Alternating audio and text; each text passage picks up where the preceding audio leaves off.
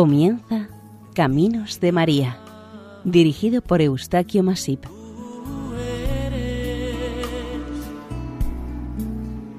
entre todas las mujeres. Nuestra cordial bienvenida a Caminos de María, un programa realizado por el equipo de Radio María Nuestra Señora del Lledó de Castellón. Les ofrecemos hoy el capítulo dedicado a Nuestra Señora de Caacupé, patrona de Paraguay.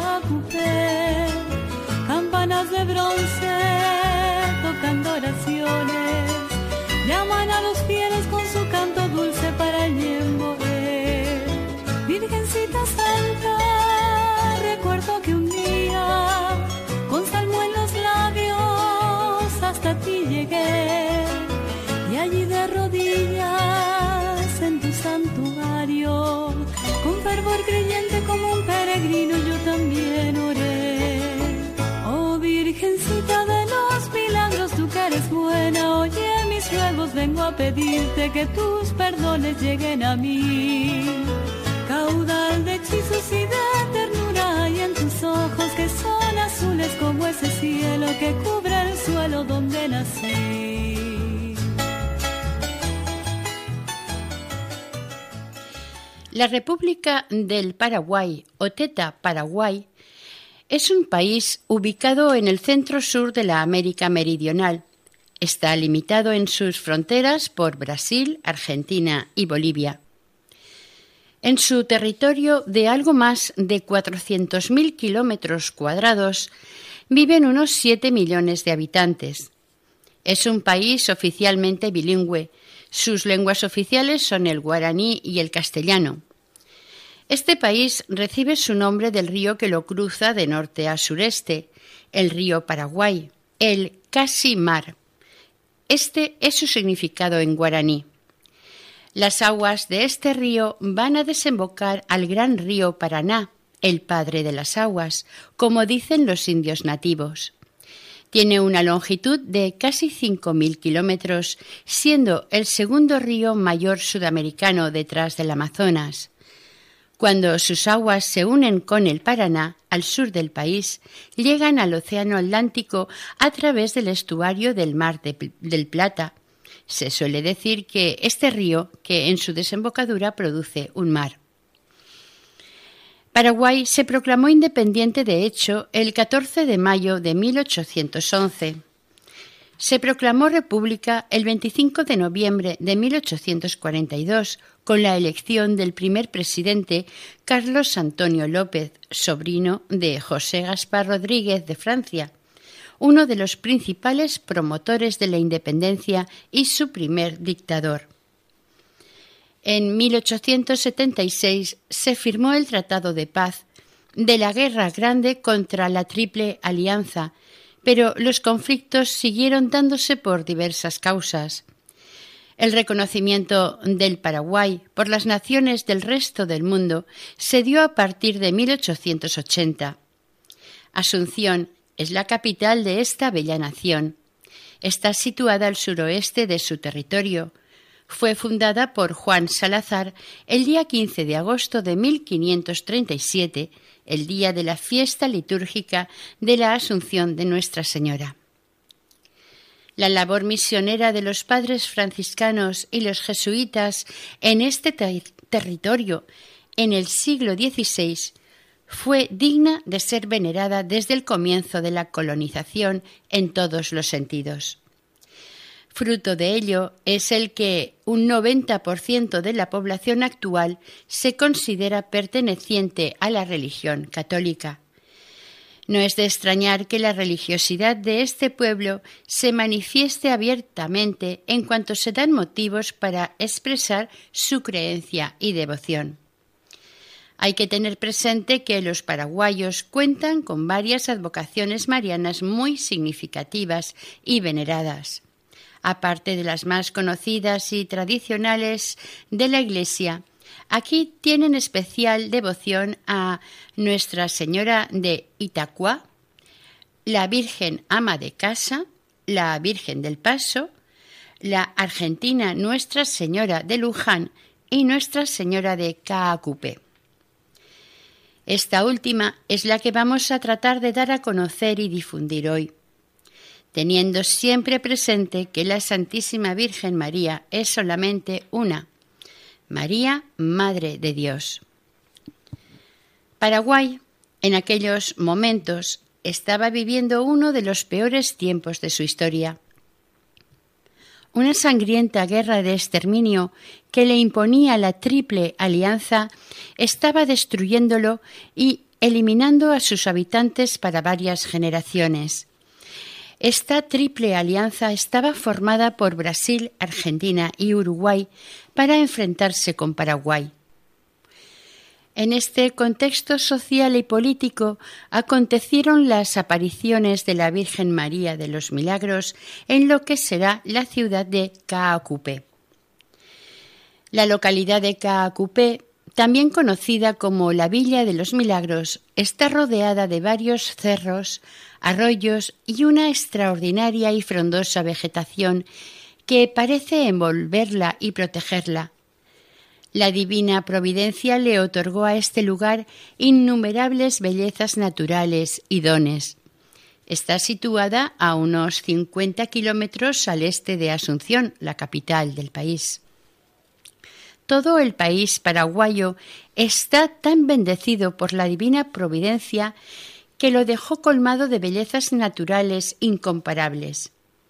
En este lugar tan paradisíaco, en la cima de la colina llamada Caacupé, desde donde puede verse el lago Iapacaray, en un santuario se venera a la Virgen María bajo la advocación de Nuestra Señora de Caacupé. Cada día 8 de diciembre, festividad canónica de la Inmaculada Concepción de la Virgen María, llega una gran multitud de peregrinos procedentes del propio país, de Argentina, de Uruguay y hasta del vecino Brasil, a este santuario mariano para honrarla y demostrar su amor, su gratitud y cumplir las promesas hechas a la Madre de Dios, a la Santísima Patrona de la Virgen Azul de Paraguay, también conocida como la Virgen de Caacupé. Es esta, por tanto, una variante de la advocación de la Inmaculada que tomó el nombre de esta pequeña localidad paraguaya. Caacupé ha sido llamada la capital espiritual del Paraguay por devoción y por disponer del mayor santuario mariano del país. El nombre de Caacupé proviene de la lengua guaraní Caacupé, cuyo significado es detrás de la hierba, detrás del bosque de hierba o también hierba mate, a cuya infusión se le atribuyen efectos medicinales y es uno de los principales productos exportables del país.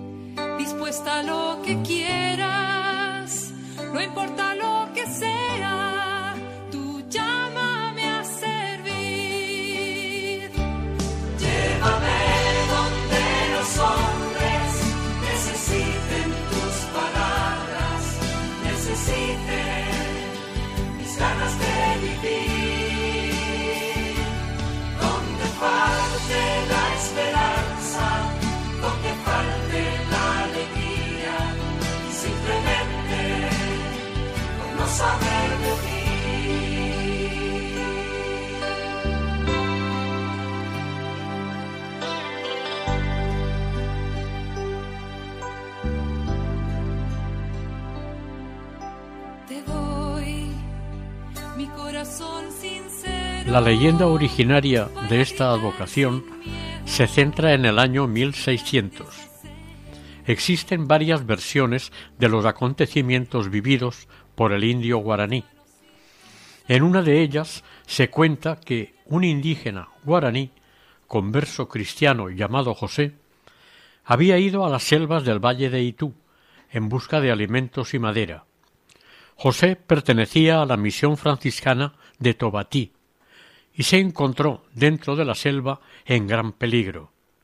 En un momento se encontró rodeado de los fieros Bayames, una violenta tribu local que no aceptaba la fe cristiana y se habían declarado acérrimos enemigos de los cristianos invasores españoles y portugueses, pero sobre todo de los conversos como José. En momentos de tanto apuro, se cuenta que se le apareció la imagen de la Virgen María y le dijo Ka agui pepe, que vendría a significar vete, escóndete detrás de la planta. Efectivamente se escondió con todos sus temores y temblando detrás de la planta, la cual estaba formada principalmente por un grueso tronco.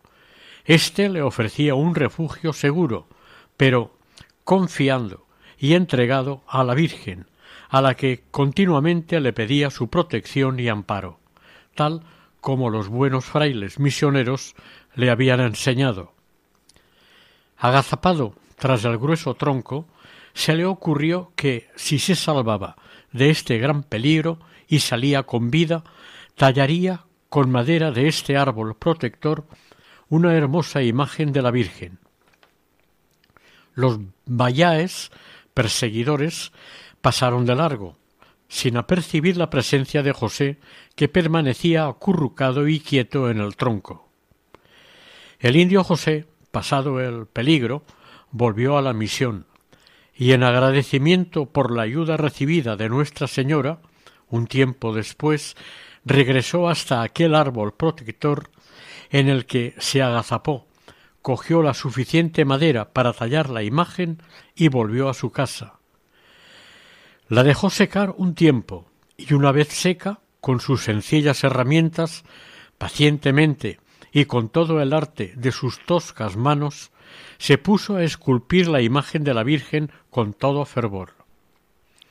El indio José construyó un hogar de paja y de estaqueo para su familia y para proteger de la intemperie a la imagen de la Virgen tallada. Otra versión narra que José, cuando fue interceptado o acosado por los bayés, ya llevaba un buen tronco de buena madera y no hizo falta volver a por madera del árbol que le protegió. También se cuenta que en el lugar preciso de la aparición brotó sorprendentemente un manantial de agua para que los guaraníes, que vivían cerca, sobrevivieran al caluroso mes de diciembre de aquel año. Hay que contar que estos territorios habían sufrido una larga y terrible sequía de siete años, en la que quedó perjudicada gravemente su agricultura. A finales del mes de diciembre de 1607, el padre Bolaños llegó a estas tierras habitadas por los indios guaraníes, se acercó a la zona de Icuá y se encontró con los peligrosos indios valles, que intentó evangelizar en el nombre de Dios. Estos le rodearon y, amenazantes, pidieron al religioso que les mostrara una prueba del poder de su Dios, del que siempre les hablaba, y le dijeron al padre si Dios existe de verdad, queremos ver sus milagros. Veamos si hará surgir agua de aquí o te matamos con nuestras flechas. Ante las amenazas, Bolaños exploró la tierra con su bastón. Después levantó sus ojos al cielo para rezar y dijo Muevan esta piedra y el agua saldrá. El indio movió la piedra que Bolaños había tocado con el bastón, y el agua empezó a manar abundantemente. los misioneros se salvaron e iniciaron su misión evangelizadora entre los nativos. Desde aquel momento y hasta la actualidad, el agua ha seguido manando del interior del suelo, aunque haya habido innumerables períodos de dura sequía. Nada se sabe de aquel indio guaraní que esculpió la imagen de la Virgen, ni cuál fue su futuro, pero la fe intuye que terminó compartiendo su eternidad en el cielo junto a Nuestra Señora, la Virgen Azul de Caacupé. Parece ser que murió de avanzada edad y fue enterrado cerca del oratorio. Su mujer y su hijo no quisieron abandonar este lugar. Esta tumba y el oratorio para algunos fueron un estímulo con el fin de iniciar entre sus vecinos un sentimiento de patria. El hijo de José y los vecinos acordaron y decidieron que la imagen de la Virgen no debía de salir de esta comunidad que tanto veneraba. Pero alguien se la llevó a la ciudad de Tobatí, y la comunidad se fue desintegrando, casi hasta desaparecer. Afortunadamente, en 1750, la familia Aquino recibió la visita de un hombre llegado de Tobatí, ofreciéndoles la imagen con la condición de que se le construyese un oratorio en terreno propio. Pero fue entonces cuando se presenta la caacupeña doña Juana Curtido de Gracia, como se verá más tarde. Siguiendo con la versión primera, la más aceptada, cuenta que de la madera recogida del árbol José esculpió dos tallas, una imagen más grande para la iglesia de Tobatí y otra más pequeña que conservó él mismo para su devoción personal. Ambas tallas representan la figura de la Inmaculada Concepción de la Virgen María. Para muchos críticos de arte en madera, la pequeña talla de la Virgen realizada por el indio es una obra genial, de reconocido valor, digna de ser estudiada. José, siguiendo las instrucciones del padre doctrinero, edificó una capilla de madera para dignificar donde iba a ser venerada la santa imagen. Al poco tiempo, José se instaló en un lugar a un cuarto de legua del centro de la actual Caacupé y cerca del manantial Tupasi y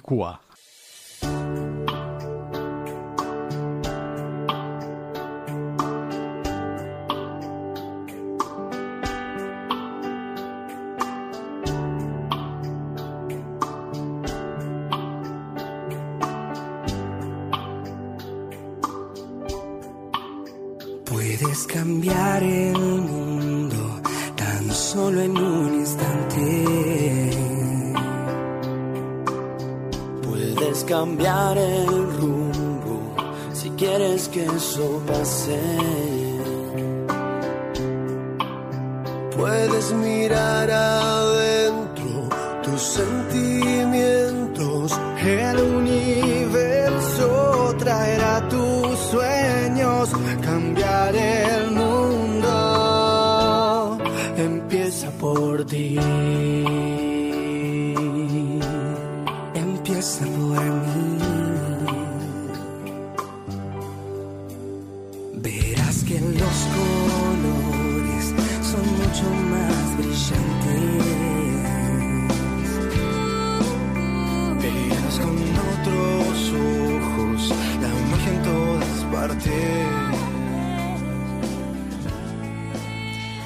Unos años después, la gran inundación causada por la crecida del lago Yapacaray amenazó con destruir los poblados asentados en sus orillas al crecer el nivel de sus aguas, y los padres franciscanos de la misión, acompañados por los habitantes de la zona, organizaron rogativas pidiendo la tranquilidad de las bravas aguas del lago.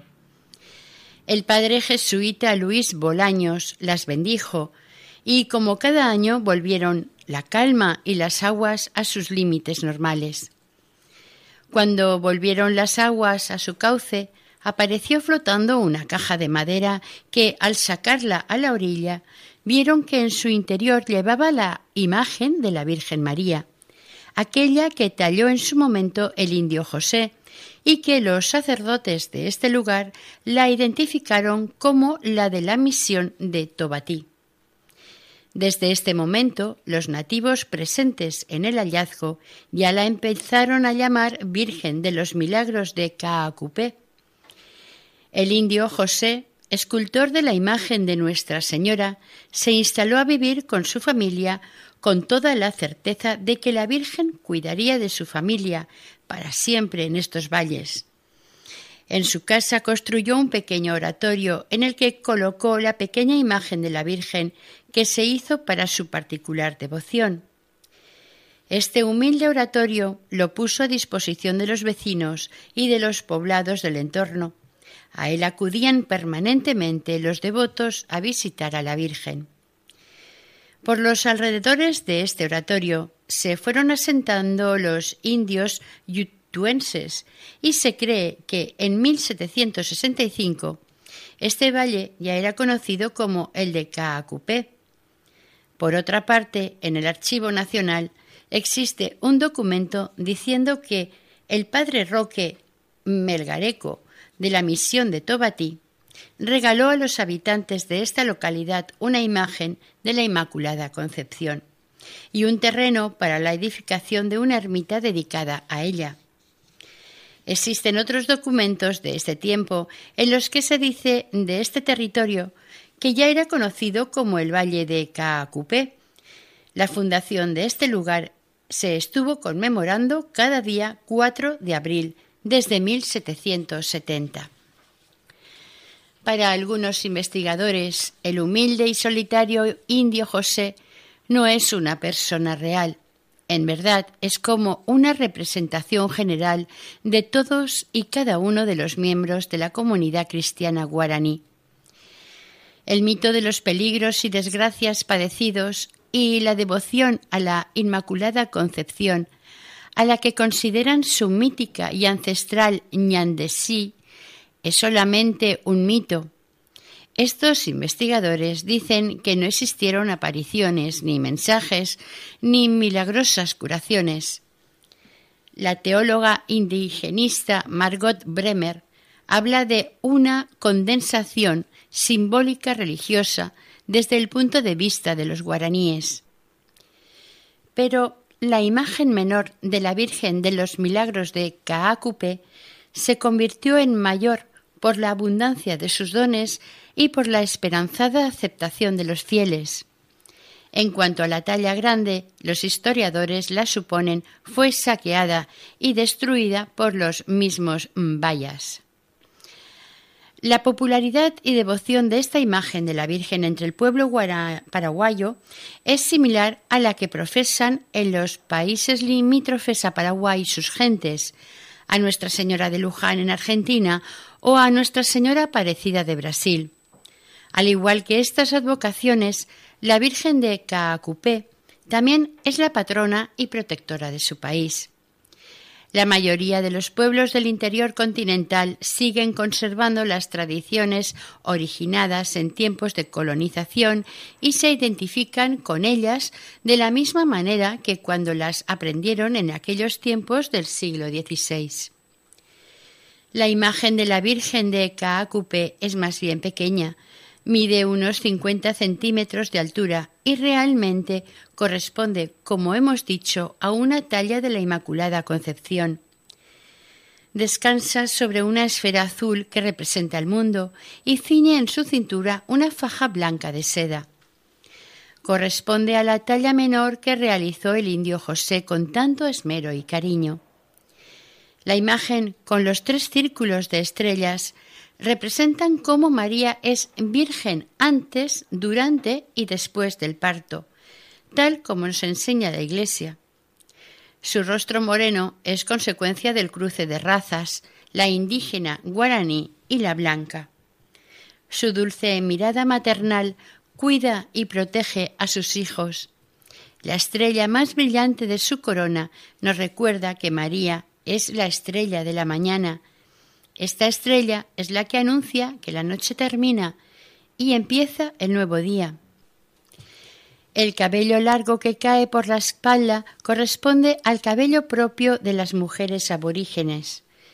La hermosa túnica blanca que viste y el manto celeste con las tres estrellas doradas desde los hombros hasta los pies cubren ambos su preciado cuerpo. Es curiosa y original la decoración del manto con figuras de flores naturales de esta zona tropical, destacando la pasiflora, la flor de una planta a la que los naturales de estas tierras le reconocen un importante nivel de fertilidad, por lo que está presente en muchos lugares. El simbolismo que presenta el conjunto de la imagen es múltiple. Por un lado, María vence al mal reteniendo en sus pies la serpiente mítica que constantemente amenaza a la humanidad y supera a todos los mitos paganos representados por las tres estrellas. Por otra parte, la cinta protege a todos los paraguayos.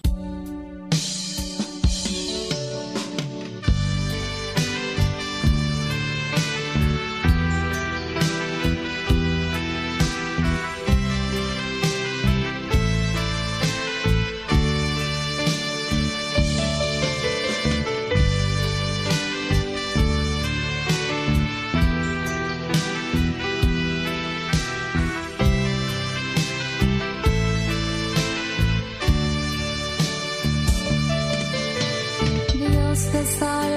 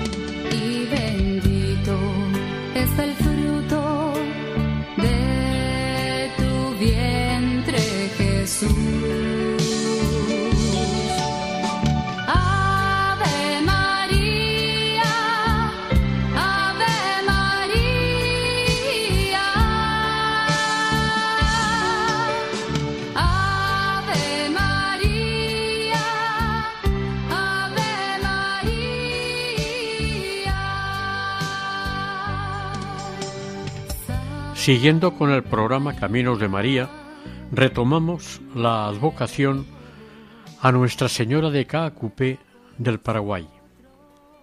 Aquella capillita que el indio José dedicó a la Virgen María, con el paso de los años y de los siglos, fue creciendo y ampliándose. De año en año la afluencia de fieles procedentes de todo su entorno iba aumentando todos deseaban acercarse a venerar a Nuestra Señora en su santuario. El primero de estos se levantó muy cerca de la humilde capilla, la primera, pero debido al creciente flujo de peregrinos se iniciaron los trámites para realizar un templo mayor sobre el solar donado por doña Juana Curtido de Gracia. Su realización estuvo precedida de acontecimientos muy especiales considerados en muchas ocasiones como providenciales. La construcción de un nuevo santuario se inició el 4 de abril de 1770, en el mismo espacio que hoy en día se halla la basílica.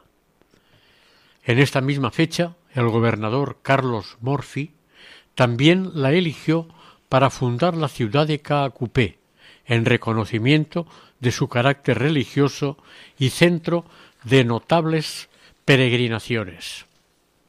El inicio de las obras no fue nada fácil, porque unos esperaban que el templo se levantara en el solar ofrecido por doña Juana Curtido, porque estaba ya reconocido con escrituras públicas y otros querían que se levantara en la loma Guazú, porque estaba más elevado y tenía su entorno una gran belleza. Estas discrepancias hicieron que la solución viniese del juez comisionado y jefe político que residía en Tobatí. El juez falló a favor de los partidarios de la Loma de Guazú. La construcción empezó rápidamente, pero todo lo que se construía era derribado por las lluvias, incendios, tormentas u otras circunstancias, lo cual hizo que los partidarios de Guazú temieran que fueran muestras de una desaprobación divina. Al final se rindieron y la construcción se efectuó en los terrenos donados por doña Juana Curtido. Creyeron que este era el lugar que prefería la Virgen de los Milagros. En estos tiempos, Caacupé formaba parte de la misma circunscripción que Tobatí y Capilla Duarte, y luego formaron parte de arroyos y esteros. Esta situación perduró hasta la llegada al gobierno de la nación de don Carlos Antonio López. Como consecuencia de la situación social, las prácticas religiosas se fueron debilitando, aunque la devoción del pueblo a la Virgen de los Milagros seguía, al menos, latente. En 1852 un rayo cayó sobre la iglesia y dañó en parte la imagen de la Virgen. Una gran tristeza invadió a los creyentes devotos, que no tardaron en decir que este suceso pronosticaba malos presagios y contratiempos. El asunto fue que poco a poco se desencadenó la guerra de la Triple Alianza, conocida también como Guerra Grande, a la que nos hemos referido anteriormente. Cuatro años más tarde, en 1856, se amplió este santuario por tercera vez. Se realizó una obra a costa de mucho sacrificio y piedad de los fieles. El santuario estaba en solar propio, en el que se acogía y cobijaba a la Virgen venerada por su pueblo. Parecía haberse entrado en un período de tranquilidad para sus habitantes, pero quedó rota esta paz durante la primera etapa del gobierno de Francisco Solano López. Una disposición gubernamental ordenaba la construcción de un templo en la cima de la serranía recayente al lago Ipacaraí. Esta ordenanza preocupó y llenó de tristeza a los caacupeños porque la imagen de la Virgen de los Milagros sería trasladada a esta nueva iglesia y dejaría de ser el principal vértice de tan hondo sentimiento religioso colectivo. La intención del gobierno era asociar materialmente la imagen de la Virgen con el lago Ipacaraí, muy cerca del lugar en el que fue encontrada esta santa imagen, flotando en sus aguas. Por otra parte, en Patiño, al otro lado del lago, la familia López tenía una hermosa casa de campo. La construcción de un santuario frente a su casa sobre el lago daría un muy buen aspecto y suntuosidad al paisaje al contemplarlo desde su propiedad. El reflejo del templo sobre las aguas del lago magnificaría a la vez el paisaje y el santuario. En aquel momento el tesoro de la Virgen estaba calculado en sesenta mil duros. Además poseía una magnífica y rica colección de joyas. Las autoridades y administradores pensaron que con una buena administración de esta cantidad de riqueza se podía levantar un nuevo santuario imponente. Se iniciaron inmediatamente las obras, y cuando se pusieron a desmontar los terrenos y allanarlos para la nueva construcción, sobrevino la temible guerra, con la cual todas las actividades quedaron paralizadas. La historia de Paraguay parece salpicada de muchos conflictos desde el mismo momento de su creación. Eran unos territorios ocupados por amerindios que eran de diferentes procedencias, aunque previamente a la conquista por los españoles sus habitantes ya pertenecían a la etnia guaraní.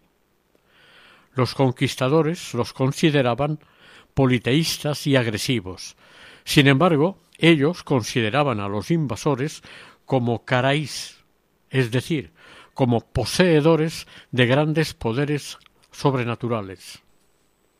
Como resultado de la guerra contra la Triple Alianza entre 1864 y 1870, en la que los paraguayos fueron vencidos por la Alianza, Paraguay quedó devastado y reducida su extensión.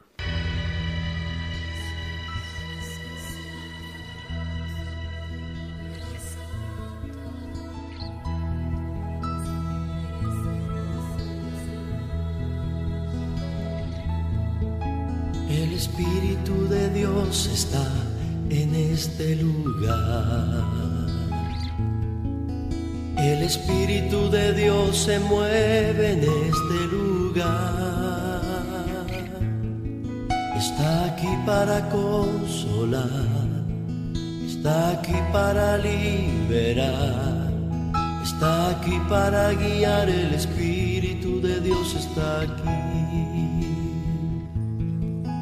El Espíritu de Dios está en este lugar. El Espíritu de Dios se mueve en este lugar. Está aquí para consolar, está aquí para liberar, está aquí para guiar. El Espíritu de Dios está aquí. Dile, muévete en mí, muévete en mí. El mariscal Francisco Solano Gómez, héroe supremo de Paraguay, pasó por Caacupé después de la batalla de Pirebebuy, ocurrida el 12 de agosto de 1869. Solano ordenó en prevención la evacuación de la localidad y, preocupado por el futuro del tesoro de la Virgen, le pidió al diácono encargado de la custodia de la imagen y sus seres que se llevara la imagen de la Virgen consigo para esconderla y protegerla de los enemigos. El mariscal, antes de la obligada evacuación, autorizó a los soldados, mujeres, niños y ancianos que se mojaran, bebieran y se proveyeran del agua, lo que más pudieran de la fuente de la Virgen. Al abandonar Caacupé, la imagen de Nuestra Señora quedó sin su corona y sin sus joyas. Durante un tiempo estuvo encerrada en su templo vacío. Pasado un corto intervalo entre batalla y receso, el tesoro de la Virgen cayó en manos de los enemigos. Este suceso ocurrió durante la batalla de Acostañú. Así se perdió el gran tesoro de la Virgen Azul de Caacupé, yéndose a parar a manos brasileñas. Durante la Guerra Grande, el santuario sirvió como hospital de campaña y centro de piadoso recogimiento y oración. Con la Guerra de Bolivia, este santuario ejerció como altar de la patria. Las madres, las hermanas, las esposas, las novias y los propios combatientes pusieron sus ojos en ella pidiendo y rogando su intercesión ante el Padre por la salvación de la patria y de sus padres, esposos, hermanos, amigos. Le ofrecían velas, cirios, ramos de flores y muchísimas oraciones a la popular y querida Virgencita Azul. Fue en este momento cuando la historia del manantial de la Virgen, el Iguá Rivas, empezó a ser conocida y apreciada por el pueblo llano, y desde luego sus aguas puras y cristalinas fluían vivamente en un rincón al norte del pueblo, muy cerca del antiguo santuario. Hablar del manantial de la Virgen es hablar del antiguo Iguá Rivas. Este fue un nombre recibido de la familia propietaria, la cual fue extinguida por los invasores de la Alianza. De alrededor de 1870 se contaba una historia sobre la advocación en la que se decía que el pueblo estaba casi deshabitado a causa de la guerra y los niños jugaban en los alrededores de la fuente, algunas veces una hermosa mujer rubia y resplandeciente que parecía no pisar el agua, pero que la usaba para refrescarse y mojar su larga cabellera, solía aparecer en este entorno. No hablaba, pero cuando los niños se acercaban a ella para verla de cerca, con tierna y maternal sonrisa, les aconsejaba que amasen a Dios, que lo respetasen y que fuera siempre a la iglesia a agradecerle con oraciones y cantos, porque para salvarlos nos envió a su Hijo, el que entregó su vida por nosotros.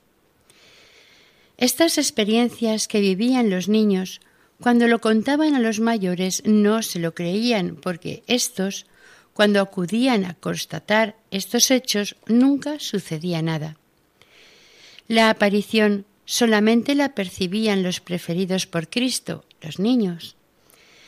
Una creencia muy extendida en Paraguay da a entender que la bellísima señora que se les aparecía a los niños en sus juegos y les hablaba era la mismísima Virgen María de Caacupé.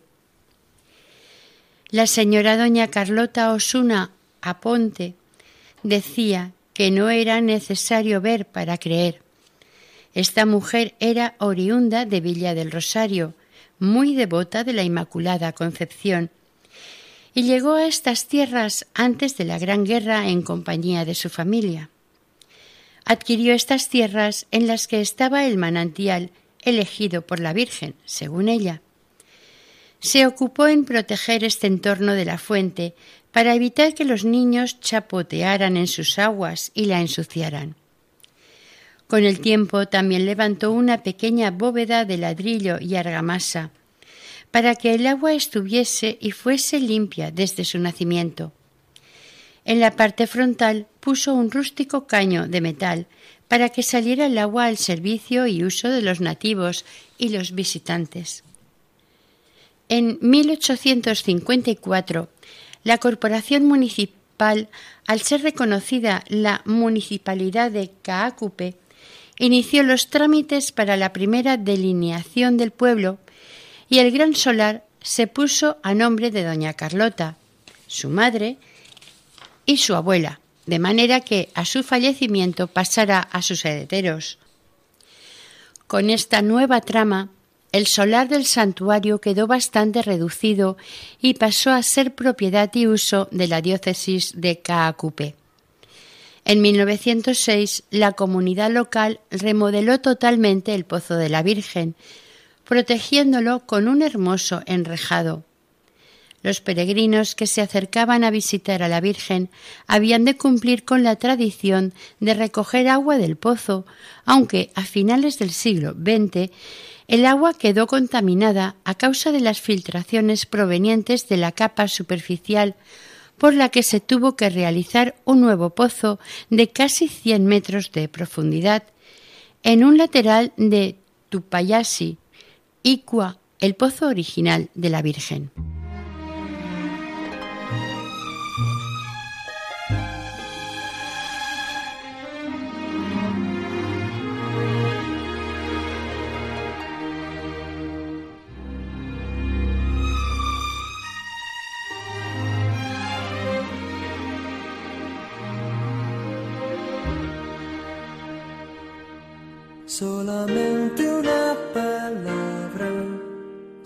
Solamente una oración.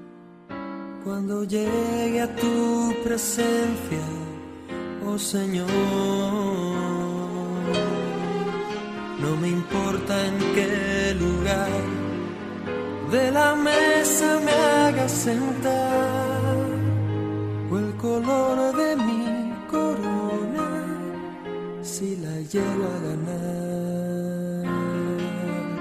Solamente una palabra, si es que aún me queda voz, y si logro articularla tu presencia. No te quiero hacer preguntas, solo una petición. Y si puede ser a pie, a caballo, en carretas, en coche o en autobús, llegan millares de peregrinos procedentes de todo el país y de los países vecinos en busca de consuelo o de curación de sus males, tanto del cuerpo como del espíritu, o a pagar una deuda por sanación o por un logro de la mejora inesperada, cada persona tiene su motivo o motivos para acudir ante Nuestra Señora para orar, venerar, agradecer o suplicar. La cuestión es llegar hasta el santuario de la Virgen de los Milagros de Caacupé. Este santuario es el estuche de esmeralda que guarda la gran joya del Paraguay, la Virgen de Caacupé. La única a nivel mundial que reúne las condiciones esenciales de fe y nacionalidad de todo un país. El 4 de noviembre de 1980, el santuario de Nuestra Señora de Caacupé empezó a ser derribado y se perdió una obra histórica y de singular arquitectura. Muchos paraguayos que se manifestaron contra este derribo dijeron que se había eliminado una iglesia típica paraguaya. El arquitecto Miguel Alfaro fue designado para proyectar el nuevo santuario. En principio, diseñó un templo de base renacentista, inspirándose en los grandes arquitectos italianos. Concibió una obra limpia y pura, como la Virgen. Por cuestiones económicas y la limitación del tiempo, se modificó este proyecto que empezó a edificarse en 1941. El 15 de abril de 1941, dentro del programa de festejos jubilares que en esa época conmemoraban el cincuentenario de la consagración episcopal de Monseñor Juan Sinforiano Bogarín, se realizó la bendición y colocación de la piedra fundamental, primera piedra, de la futura basílica dedicada a Nuestra Señora de Caacupé. La Basílica Menor de Nuestra Señora de los Milagros o Basílica de Caacupé es un magnífico templo católico que es además la catedral de la ciudad de Caacupé, capital espiritual del Paraguay. Es sede diocesana. Fue creada como prelatura territorial en 1960 y ascendida a su actual estatus en 1967 por bula Rerum Novarum de su santidad el Papa Pablo VI. Este santuario es el más grande e importante del país y es considerado santuario nacional. En mayo de 1988 fue visitado por su santidad Juan Pablo II y el 11 de julio de 2015 recibió la visita del Papa Francisco, el cual la ascendió al rango de Basílica Menor. La vigilia en honor a la Virgen Inmaculada de Caacupé finaliza con la serenata dedicada a ella, con bailes típicos como las galoperas. Algunos de estos grupos son de carácter folclórico y suelen llevar como instrumento musical el arpa paraguaya, terminando la serenata con los mariachis, que acceden al lugar de la fiesta interpretando la popular canción Las Mañanitas. Tras ellos finaliza la serenata. Los devotos presentes en este acto participan acompañando este canto de manera muy especial y significativa, realizando un emotivo saludo dirigido a los paraguayos ausentes, a los que viven en otras latitudes. Asisten a dos de las misas, la primera y la central, cada uno en la iglesia que tienen más cercana, siempre con el recuerdo presente puesto en sus paisanos que viven fuera de su tierra. Uno de los actos más sentido es la procesión. Después de iniciado el novenario, transcurre desde la capilla de Tupasicua hasta la basílica. En realidad es un acto cargado de sentimentalismo y afectividad que, a su vez, cada año resulta histórico por ser tradicional o viceversa, y de una gran participación. El día 8 de diciembre, a partir de las veinte horas, se celebra una concurridísima procesión de antorchas alrededor de la basílica. Aquellas instituciones que tienen a la Virgen de Caacupé como patrona, además de participar en la misa, traen y llevan en procesión su imagen en torno a su iglesia más próxima.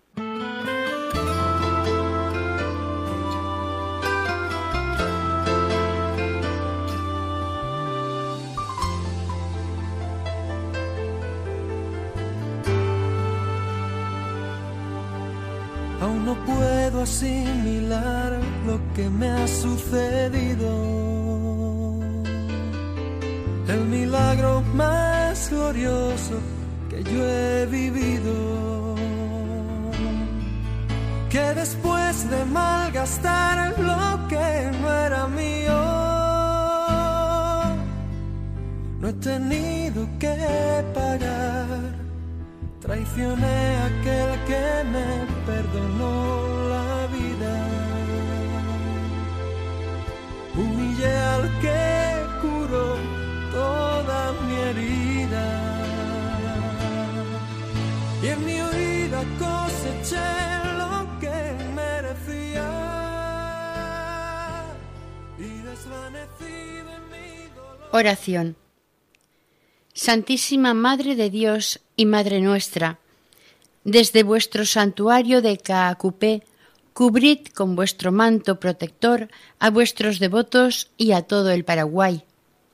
Interceded por nuestros bienhechores, por los desvalidos y todos los necesitados de perdón y de misericordia. Proteged a nuestra Santa Madre Iglesia y alcanzad luz a los magistrados para que hagan justicia y haya paz entre los hombres.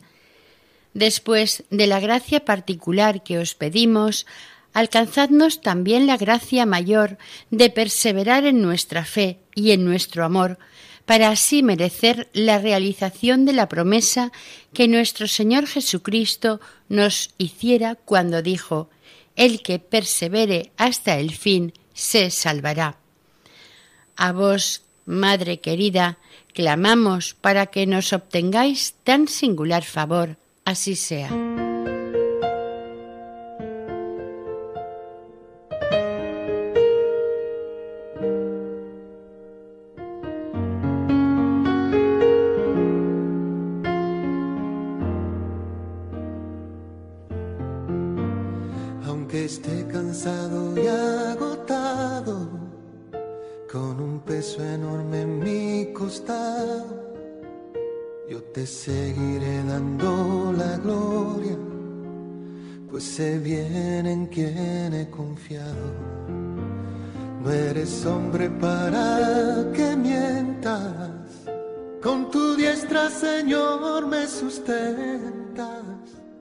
Tu gozo es mi fortaleza.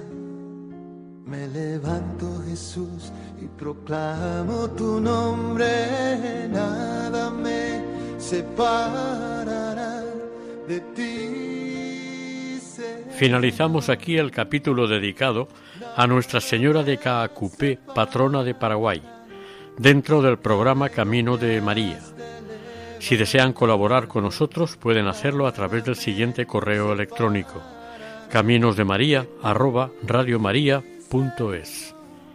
El equipo de Radio María en Castellón, Nuestra Señora del Lledó, se despide deseando que el Señor y la Virgen nos bendigan.